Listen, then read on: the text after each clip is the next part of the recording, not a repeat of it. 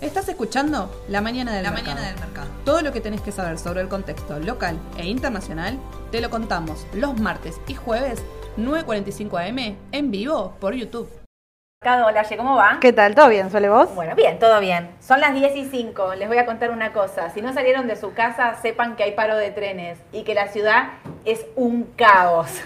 un caos fuertemente. Los que, no solo los que venían no, en sí, tren. no que solo en trenes. no, eh. no. Creo que el D también frenó. El que- no hay, no, bueno, nada, estamos demo- veníamos demorados, venimos corriendo por ese motivo, les pedimos disculpas, pero bueno, hoy ya todos saben que desde ayer Vima opera hasta las 6 de la tarde, está eh, operando de 11 a 18, por eso decidimos correrlo, pero bueno, la idea es arrancar a las 10 en punto para no extendernos mucho más, porque bueno, nada, porque arrancó el día.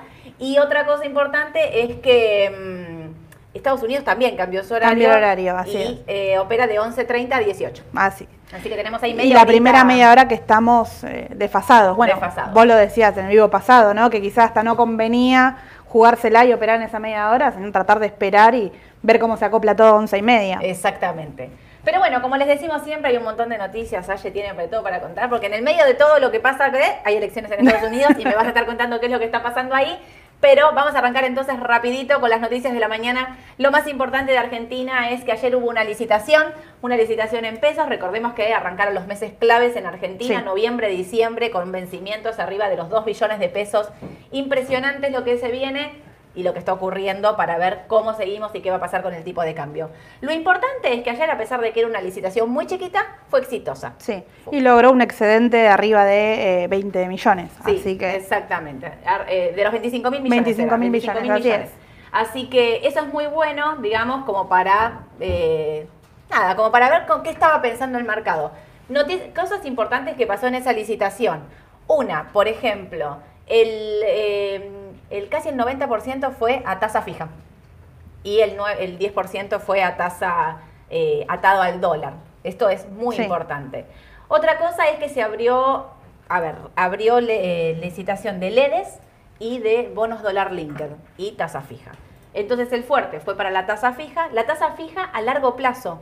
Esto es muy importante. Otra de las cosas importantes que pasó es que les abrió una tasa de nuevo, una LED, eh, una LED, si no me equivoco, muy cortita para los fondos comunes de inversión. O sea, vencimiento 30 de noviembre. 30 de noviembre. Ya es la segunda vez que lo ponen en una licitación.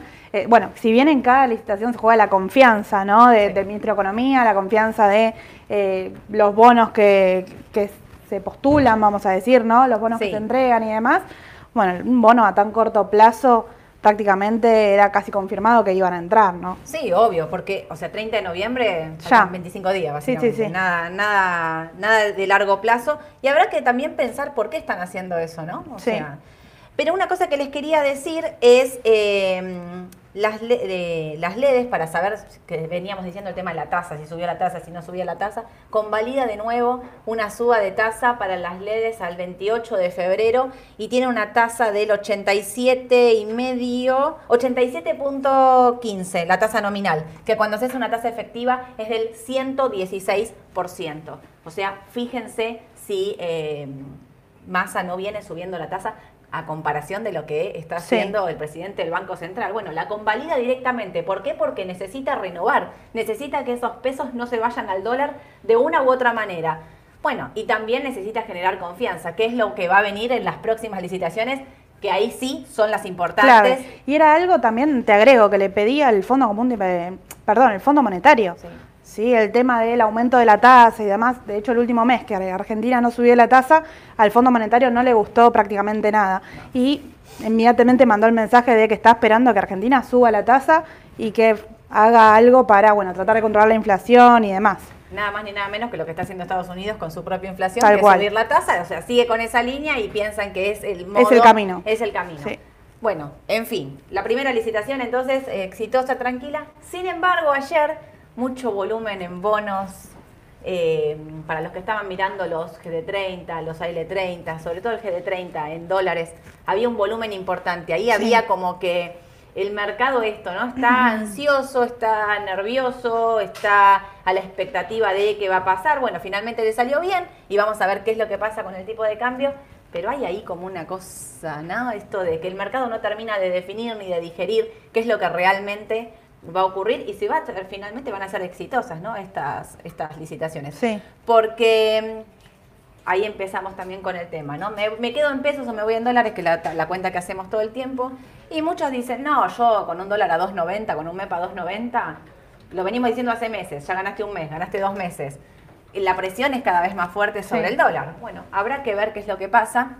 Y ahí ya también me meto un poquito entonces con lo que es dólar, porque el MEP está a 2.90, el contado con liquidación 303, pero las presiones sobre el dólar son cada vez más fuertes porque eh, Massa finalmente abrió un nuevo tipo de cambio para lo que son las economías regionales, que esto es lo que venían pidiendo desde hace un tiempo, que, les den el mismo beneficio que se les dio a- Al dólar soja. Al dólar soja, exactamente. Esto de liquidar el dólar a 200 pesos lo abrió para las economías regionales que aparte están altamente perjudicadas por el, el clima, la sequía, bueno, Sí. nada, tenían un montón de, de problemas. No solo les habilitó del 17 de noviembre al 30 de diciembre a liquidar a un dólar de 200, sino que también habilitó, mandó 1.500 millones que son eh, de pesos no reembolsables y por otro lado abrió eh, préstamos a tasas muy bajas a devolver en 50 cuotas que empiezan ahora Sí. el 19 de noviembre, empezarían a devolverlo. Eso todo es importante como para incentivar al sector para que puedan producir más, para que puedan, eh, a ver, compensar un poco las pérdidas que tuvieron, ¿no? Sí. Porque esto de la sequía que hizo un desastre y por otro lado decían el frío eh, que hizo en época donde no tendría que haber hecho ese frío, bueno, en fin, no, no soy mucho de... Sí, además, y además el éxito que tuvo con el tema del dólar soja, ¿no? Volverlo a traer. De hecho, muchos pensaban que volvía directamente el dólar soja, llegaba para quedarse. Al fin y al cabo no, fue solo de un mes, que creo que fue lo, eh, lo que más ruido hizo directamente en la economía, porque esperaban que lo extiendan un poco más. No lo extendió. No lo extendió directamente, No pero bueno, reabrió. ahora lo vuelve a incorporar de una forma eh, parecida, vamos a decir, Claro, ¿no? Para otro no sector. para el dólar soja, pero sí para otro, Para otro sector. Así que, y ahí también eh, hablaba de meterle presión al dólar, porque recuerdan que esa diferencia que se arma, digamos, el dólar oficial está a 160 pesos, el dólar ahora de las economías regionales Sí. a 200. Esos 40 pesos generan, aumentan el pasivo en el Banco Central. Que aumenten el pasivo en el Banco Central quiere decir que la deuda y los pesos que emite son cada vez más eh, mayor cantidad. ¿no? Vamos a ver cuánto liquida este sector. Pero con el, cuando fue el dólar soja, lo que pasó es que esos 8.700 millones de dólares que, que liquidó el campo generaron una deuda en el Banco Central en pesos impresionante. Que a su vez que hace el pesos, eh, el, el Banco Central lo que hace es una emisión monetaria, mete una letra, lo absorbe por el ELIC, bueno, empieza a hacer como toda una ingeniería financiera para intentar bancar esa deuda que se arma, pero no sigue siendo más que otra cosa que digamos, estos desdoblamientos cambiarios que hace todo el tiempo, no devalúa fuertemente, que es lo que el mercado espera, Sí. no lo hace, entonces ojo con los que tienen dólar linked, que evidentemente si sigue abriendo tipos de cambio quiere decir que el oficial va a seguir estando a 160 pesos. Y ya la devaluación prácticamente se, se habló durante todo el año, ¿no? Ya se hablaba de cuando algo es tan, eh, que se habla durante tanto tiempo, prácticamente es difícil que, que se confirme en el mercado. no ocurre. Cuando algo está Eh, todo el mundo diciendo va a pasar, sí. va a pasar, va a pasar, no pasa. Te digo, la, la presión más grande creo que justo estabas, eh, estabas llegando de vacaciones donde el, el dólar futuro, que ahí sí había mucha euforia, mucho volumen el dólar futuro, después se tranquilizó y todo, ya la evaluación con los desdoblamientos bajó un poco, ¿no? La especulación ahí. Querían alterarme cuando yo venía de vacaciones, básicamente. O sea, querían que llegue ya con estresada directamente. Bueno, no, señores, no pasó ni, ni tiene ideas de, de pasar. Y otra cosa importante entonces es el Banco Central, que sacando esto mismo y siguiendo con la misma línea, ayer fue vendedor de nuevo de 150 Sí. millones de dólares. El saldo eh, es negativo, obviamente, los días que vamos de noviembre. Terminó con un saldo negativo en octubre. Se nota, llegó Marina. No sé si se dan cuenta, la que arma los videos, todo y. y se ve, no sé si se nota, pero empezaron a apagar luces y a prender luces de golpe. Aviso por si nos ca- cambiamos de color, pero nada, estamos acá. Eh, el Banco Central entonces decía, vendió, está, tiene un saldo negativo de 480 millones en el mes de octubre, está con un saldo negativo ahora en noviembre. Sí. Vamos a ver qué ocurre ahora con esto a partir del 17 de noviembre, si las economías regionales empiezan a liquidar tipo de cambio. Una cosa que les quiero mostrar antes de que por los balances van a pasar a Aye, miren. ¿Vieron que les vengo diciendo? El Banco Central está interviniendo en, la deuda en pesos y se recontra nota. Bueno, ya como pasan los días y me sigo dando cuenta que es cada vez peor. Este es el TX23. Miren, se van a dar cuenta solos dónde interviene y dónde no. TX23, bono corto, ajustado por inflación. tranquilo, subiendo, tipo relojito como la inflación. TX24, esta es la caída de Guzmán, tranquilo, subiendo y demás. Miren el TX26. Miren donde no interviene el Banco Central lo que está pasando. Miren el TX28. Bueno, creo que no agregué No. ninguna más. Si miran el DICP, está igual. Si Sí. miran el QUAP, el que es el Quasipar, está igual. Todos negativos. Esto quiere decir que donde el Banco Central no interviene, las paridades empiezan a caer y tiene que ver con el desarme a largo plazo y el Banco Central lo único que hace es bancar la deuda en el corto, Corto plazo, plazo. de ser. ¿Sí? Se los menciono entonces para que tengan cuidado cuando me preguntan hasta dónde. Bueno, fíjense, banca hasta el TX24. Por ahora. Hay Sí. que ver. en Que qué se hablaba del TX24 que no lo iba, no lo iba a tocar, tácitamente, no le iba a tocar. Bueno, acá se ve que está prácticamente igual que el TX23, ¿no? Exactamente. Creo que me anoté el numerito. El Banco Central dejó de lado los meses de buena conducta y retomó en octubre el protagonismo en el mercado de bonos. Intervención que habría continuado en las primeras jornadas de noviembre. Las estimaciones privadas hablan de más de 150 mil millones de pesos en compras de bonos directamente en el mercado. Los números del BCRA dan cuenta que hubo una emisión de más de 183 mil millones a lo largo del mes pasado números estratosféricos. Así que, pero atentos con esto. Puse solo los bonos, pero si miran las letras, igual. Igual. Están todas las letras hasta el 2024 están contenidas, todas las letras más largas, nada. Así que atentos porque esto tiene que ver con las próximas licitaciones de noviembre que se van a venir. Seguro licitaciones y también tenga que ver con las próximas elecciones, ¿no? Porque cada vez estamos más cerca del año que viene y todo indica que va, bueno, volatilidad seguro en el mercado. Siempre que hay elecciones, Yo igual me sentí como los cuatro, tres años ya de, de Alberto para acá, sacando la pandemia, do- un año, el último año ya lo siento en elecciones como pleno, lo vengo diciendo hace un montón. Sí. Me parece que hay como muchos candidatos, eh, la oposición, ojo también con ese tema de la oposición, eh, Patricia Burrich por un lado, Horacio Larreta por el otro, esto de las fotos que se sacan, qué sé yo, que el mercado siempre piensa, lo digo como para un análisis de, en, qué, en qué invertir, siempre piensa que eh, la oposición tiene que ir junta para ganarle al peronismo. Si el peronismo no se divide, digamos, la oposición tiene que ir junta por, eh, para poder hacer una buena elección. Digamos, básicamente es eso. Y eso es lo que espera el mercado que ocurra. Claro. Si empezamos a ver que va Patricia Burrich por un lado y Horacio Larreta por el otro, el mercado va a pensar que justamente les va a ser muy difícil ganar y atentos con que los rebotes pueden no llegar. tal cual, tal Sí. cual. Y balances. El tema de los balances, sí, bueno, traje un poco de todo, si bien veníamos hablando de los balances del exterior, eh, prácticamente Ahí está. acá, las empresas locales, el sector energético que viene en un rally alcista, vamos a decir, deslumbrante, bueno, arrancó IPF que venimos nombrando, eh, jornada tras jornada, tocó 3 dólares, se disparó arriba de 7.30 y acá, bueno, una semana clave. Ya vino ayer Transportadora Gas del Sur, Pampa Energía, que vinieron bien, eh, vinieron de forma exitosa, ya la anterior había sido bueno, y se destacan los rendimientos anuales, traje también para mirar. ¿No? Tenés a IPF en dólares más de un 100%, Transportadora del Sur más de un 100% anual en dólares. Sí. Eh, a ver, viendo los gráficos, yo ahora les voy a mostrar, hago más hincapié en Transportadora Gas del Sur, que suban un 100% no quiere decir que no le quede margen para subir, ¿no? Lo decimos constantemente Sí. con el tema de IPF. Eh, un 100% porque saltó de 3 dólares a 7. No quiere decir que no puede estar 15, 16, 17 y continuar el ascenso y tenga otro 100% sin, sin ninguna duda. Eh, Bloque S de NOR, bueno, lleva un 30%, Pampa un 19% y acá fechas claves, mañana el balance de IPF, Edu. yo creo que es directamente ¿qué lo, que hay que balance mirar. de IPF, Edu? Viene bien. Viene bien, dice Edu. No sé si lo llegan a escuchar, pero obvio. Sí, sí, No, no, la expectativa es que sea muy bueno. Sí. La expectativa es que sea muy bueno en, en línea con el balance que vino de, de Pampa, que fue Sí. espectacular. Sí, sí, el sí. balance de Pampa entró ayer a la tarde, me Ayer. parece. Ayer a la tarde y ya mercado Transportadora también. entró Sí. el balance de Pampa. Así que hay que ver qué pasa hoy en el mercado, pero muy bueno este balance. Sí, sí, sí, sí, tal cual. Bueno, todas las energéticas venían bien en la temporada anterior. YPF destacó sobre el resto porque aumentó, sigue aumentando las inversiones. A diferencia, o sea, ¿qué pasa del balance anterior a este? Agregó YPF litio, que es algo fundamental. Quizás ahí se ve que aumenta las inversiones, se aumenta el gasto, pero tiene atrás un, un respaldo muy grande. Claro. Eh, y bueno, de forma puntual, lo que son las transportadoras tienen acceso directamente a, a todo lo que son los, eh, los gasoductos y demás, son las principales acciones. Pampa Energía aumenta las inversiones en vaca muerta, también para la producción de gas y anunció para el año que viene 550 eh, millones de dólares, 550 mil millones de dólares que va a invertir en lo que es vaca muerta. Que ya el proyecto es grandísimo, ya se habla de que está teniendo éxito, de que llega a los, a los puntos finales y están todos detrás de, de lo mismo.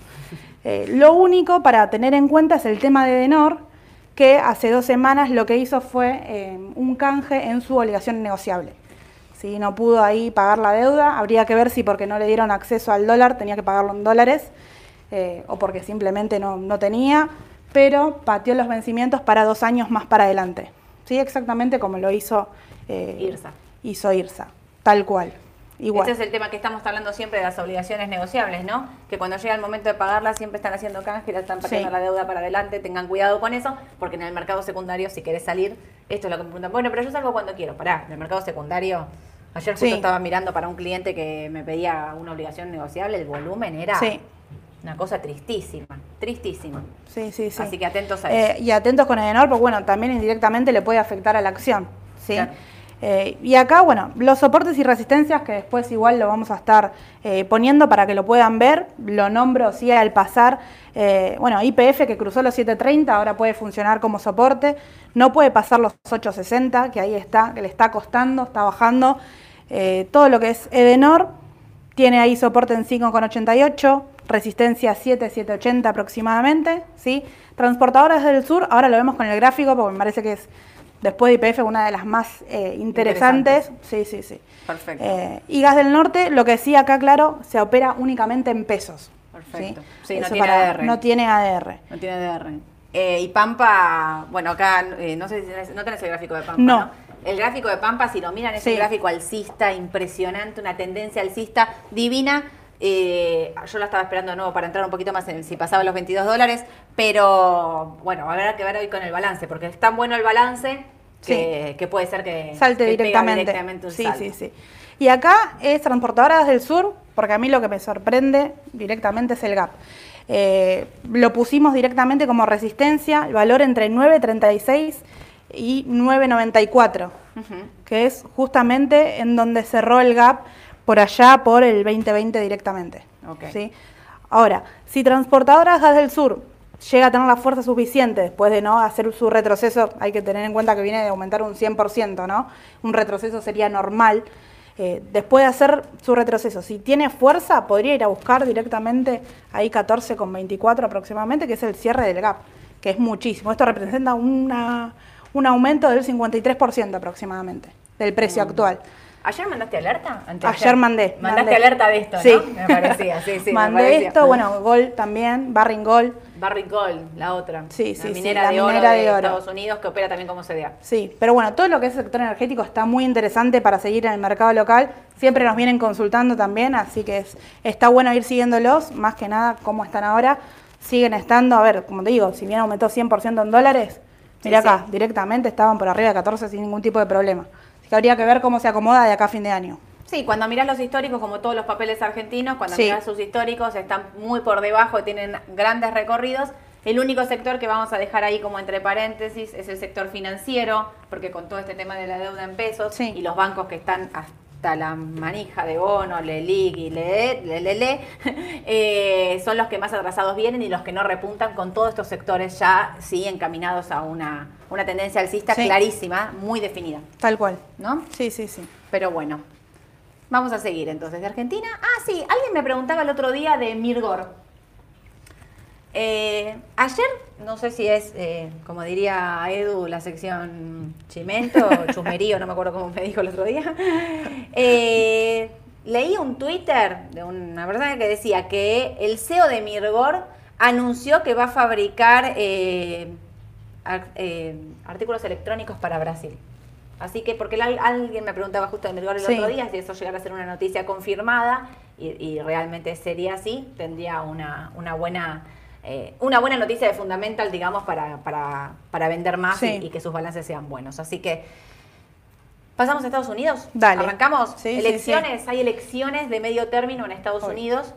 Eh, muy complicado el escenario para, para Biden, muy complicado porque eh, hoy ellos, la Cámara está 50 y 50, las encuestas Igual voy a hacer una cosa, vieron las encuestas, ¿no? Que en Brasil ganaba Bolsonaro y Sí, Lula sí, sí. presidente, y acá ganaba Macri y Alberto presidente, y si miro todas las encuestas vienen dando todas iguales. Eh, muy importante lo que está ocurriendo porque las encuestas dan eh, ganador al Partido Republicano, el Partido Republicano es el de Trump. Trump el lunes hizo un acto diciendo que tenía muchas intenciones de ser candidato a presidente en el 2024. Sí. Con lo cual lo dice abiertamente. Y lo que hay que mirar ahí muy de cerca, primero, si llegan a ganar los republicanos, eh, ya, digamos, con esta Cámara también ganada, a Biden no puede sacar, o sea, no tiene nada a su favor No. para eh, poder llevar adelante su gobierno, con lo cual va a estar muy difícil todo lo que quiera hacer de acá a dos años. Sí, digamos, sí, sí, y a ver, y lo que le jugó en contra también estos dos años, el tema de la pandemia, ¿no? Que yo creo que a todos los presidentes que le agarró, la pandemia es algo que directamente bajó su imagen. A ver, no, no siempre nos vamos a quedar con la intriga, ¿qué hubiera hecho, no? Si no tuviera tenido que aumentar las tasas de interés, porque agarró a Estados Unidos con pleno empleo, eh, Claro. se le disparó la inflación y bueno, habría que tomar cartas en el asunto. Sí, en realidad a él le pasa un poco menos que a, mm, digamos, que por ahí lo que pasó acá, porque eh, recordemos que Trump era el presidente cuando arranca la pandemia y es el que decide al principio no cerrar y es el que decide al principio no subir la tasa y después ya este llega este presidente, bueno, pierde obviamente las elecciones, como digamos, Sí. bueno, le pasó a Bolsonaro también ahora, digamos, sea, muy difícil las elecciones. En Europa pasó lo mismo, digamos, los presidentes o los primeros ministros que estaban en, en el momento de la pandemia, casi todos están perdiendo las sí, elecciones sí. y está ganando la oposición. Y esto tiene que ver con que el mundo quedó patas para arriba, quedó todo descontrolado. Y acá en Estados Unidos, entonces eh, le, le dicen o le recriminan, bueno, tenés la inflación más alta de los últimos 40 años, tenés la tasa. Bueno, tiene que ver también con un arrastre, ¿no? Digamos, no es que fueron todas medidas económicas mal de este presidente. Tal cual. Digo, pero también hay una realidad que es que si bien Trump tiene una política bastante, no sé, agresiva con respecto a un montón de situaciones, o a veces hasta cuando lo escuchas hablar parece como agresivo, la política de, de económica que había hecho realmente tenía pleno empleo. Sí. O sea, y lo sí, que por ahí sí. están viendo de que la gente puede votar eso, ¿no? De bueno, antes estábamos mejor al fin y al cabo. Entonces, muy atentos a esas elecciones porque se puede complicar el escenario. Y un país que no están acostumbrados al aumento de los precios, a que les cambien los precios de- del día a día, ¿no? Al ir a comprar a, a la góndola, digamos, de todos los días y que se le disparen los precios, es algo que no están acostumbrados. No, Yo creo que la acción lo van a, bueno, se va a ver reflejado. Y lo que sí, ahí te quería comentar, muchos de los principales analistas, eh, te digo hasta europeos que están analizando la situación directamente, dice que si gana el Partido Republicano el mercado no lo estaría pasando a precio. Es decir, que se podría ver un rebote en lo que es, bueno, tecnología, SPI y demás, que están en precio para rebotar sin Obvio. duda. Así que estaría bueno seguir las elecciones que no van a estar en el resultado el, durante el día de hoy, pero bueno, seguir al mercado porque el Standard Poor's está en precios claves. Sí. Sí, sí, estaba todo ahí, tocó todos Sí. soportes importantes para ver que defina la tendencia de, igual no, no sería un cambio de tendencia, serían rebotes, Rebotes, tendenciales así porque es. la tendencia sigue siendo bajista y eso es importante. Habría que ver si llega a subir, qué es lo que ocurre. Pero otro tema importante es que las elecciones, los resultados se piensan que pueden llegar el día jueves aproximadamente y el día jueves va a estar llegando el dato de inflación. Sí, faltaba volatilidad, ¿no? faltaba volatilidad en el mercado de Estados Unidos, el dato de inflación Sí. que va a ser clave, se espera igual que sea muy alto. Se espera que sea en, en torno al 0.7, eh, un poquito más alto que el anterior, eh, pero sobre todo, eh, si llegara a ser ese número, lo que se piensa es, no pudieron atacarlo, no pudieron Sí. bajarlo, que con la suba de tasa y todo, así que habría que ver si llegara a venir ese dato, cuál es la medida que toma la Reserva Federal, sobre todo con un buen dato del PBI. Eso te iba a decir, el dato del PBI anterior fue bueno, es el primer dato después de tanto que vino bien. Yo creo que el dato de inflación, bueno, como te digo, va a inyectar volatilidad al mercado sin duda.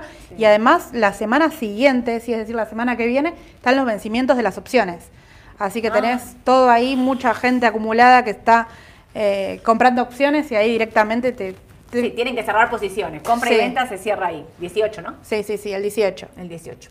Así que, bueno, es semana clave en Estados Sí. Unidos, muy importante para definir la tendencia. Mientras, Meta, ¿qué pasó? Meta, que se, cuando vino el balance, Meta, Facebook, para los que no me están siguiendo, se había destruido. Sí. Ahora recuperó, ayer recuperó. Recuperó, recuperó y lo sorpresivo es que recuperó porque hubo un despido masivo de empleados, al igual que Twitter, ¿no? Cuando, cuando agarró Elon Musk directamente hubo un, un gran despido de empleados Pero bueno, sorpresivamente, aparentemente el mercado lo tomó de forma favorable, ¿no? Claro. Dice que era para reducir gastos directamente. Y lo de Elon Musk se habla, rumor, vamos a decir nuevamente, que quería comprar otra red social, por eso estaba despidiendo empleados. Entonces le falta capital. La realidad es que no estaba en los foros del exterior, pero bueno, nada confirmado todavía. Tal cual. Ojo con Twitter, no lo pusimos acá, pero no, no por, el hecho, por el hecho solo de Twitter, sino de Elon Musk, de lo que viene hablando y de todo. Tesla, ayer Edu Sí. me la marcó, los 200 dólares perforó, ¿no? Creo que mandó una alerta incluso sí. también para los que lo siguen en WhatsApp, porque perforó los 200 con un volumen impresionante, creo que llegó a estar 197, no sé cómo está ahora en el pre, pero mm, tenía está relacionada también directamente a Twitter, porque obviamente lo que habla y lo que dice, había salida masiva de eh, auspiciantes de Sí. Twitter, porque él estaba dando de baja las cuentas de de, de- de determinadas personalidades que lo habían criticado o que habían dicho algo, le daba directamente de baja la cuenta y entonces era como, por ahí era lo contrario a lo que habías dicho de Claro. que la libertad de expresión. Sí, la libertad de yo. expresión. Uno abajo en el pre. Uno abajo en el pre, gracias Edu. Así que atentos lo que tienen Tesla porque corta esa, esos 200 dólares. Edu, me marcaste un precio, ya ni me acuerdo, me lo dijiste ayer, no me acuerdo, pero un valor, o sea, que podía tener una baja fuerte, fuerte. 170 dólares creo que me marcaste en el corto plazo. Así que atentos a Tesla, que no la marcamos acá, pero es lo importante. Voy con la otra tecnológica, entonces con Apple, porque hay problemas en la ciudad de China.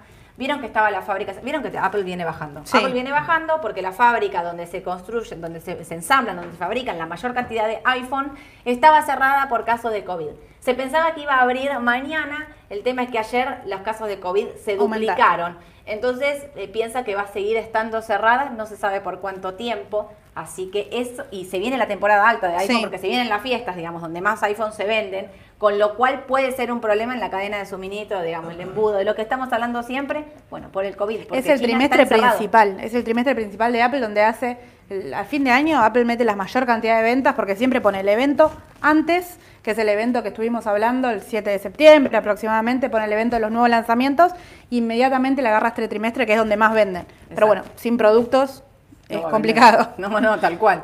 Pero bueno, eh, por último hablo de las criptomonedas que estaban cayendo fuerte porque hay un token, el FTT, que tuvo una caída del 20%. Esto tiene que ver con que Binance, que es la plataforma donde se operan las mayor cripto, la más importante, ¿no? De criptomonedas, hizo una venta de este token. Evidentemente dijo que había falta de solidez, que había como unos números raros. Salió a vender, está arrastrando todo el mercado de criptomonedas. Leía por Twitter ahí también que decían, si se cae el token este, agárrate bien fuerte.